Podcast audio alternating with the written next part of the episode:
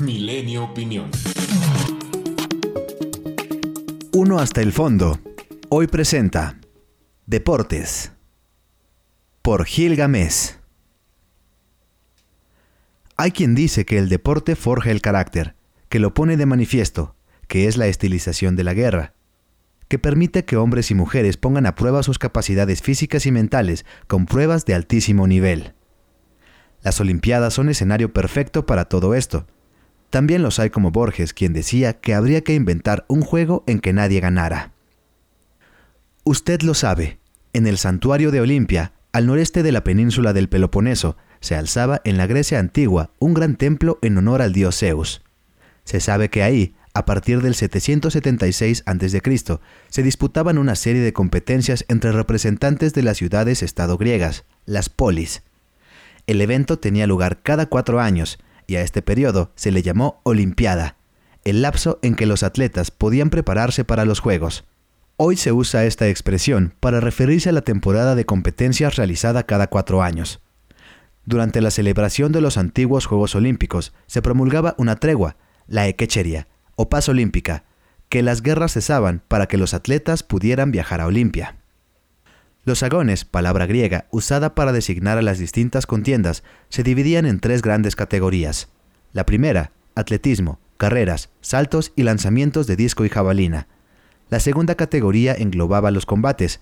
Había lucha, donde el objetivo era derribar al oponente.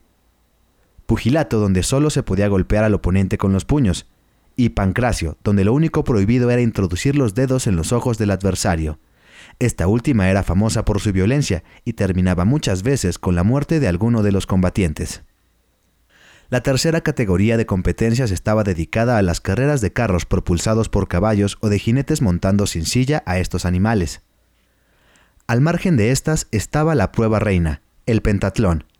Ahí los atletas debían recorrer un circuito con todas las pruebas de atletismo para terminar en una lucha contra sus oponentes. Los Juegos Olímpicos se celebraron hasta el 393 después de Cristo, cuando el Imperio Romano adoptó el cristianismo como religión oficial y el emperador Teodosio prohibió cualquier celebración pagana, incluyendo esos juegos. Tendrían que pasar 1503 años para que en 1896 se celebraran los primeros Juegos Olímpicos de la era moderna en Atenas, Grecia. El deporte, por su parentesco con el juego y el esparcimiento, por la aparente flexibilidad de sus normas, por la supuesta trivialidad e intrascendencia de sus desenlaces, así como por su capacidad de producir gozo y placer con poco riesgo, ha ocupado una posición al mismo tiempo privilegiada y marginal en la vida pública. El deporte es una forma de libertad, pero también de organización social y política. Alrededor del deporte se forman clubes y asociaciones, se promueven y se consolidan identidades, se resuelven y alivian tensiones, siempre en un ambiguo límite entre el ocio y la vida productiva.